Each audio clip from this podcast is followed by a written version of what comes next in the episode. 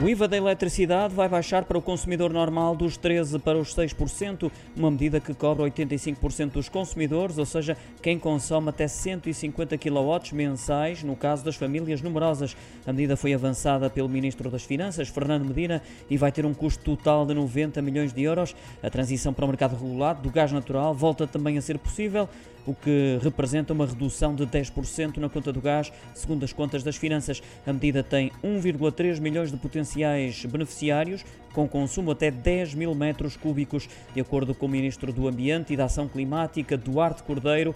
A medida do gás tem um impacto no IVA, uma vez que significa que reduzirá as receitas fiscais em 112 milhões de euros se todos os clientes passarem para o mercado regulado.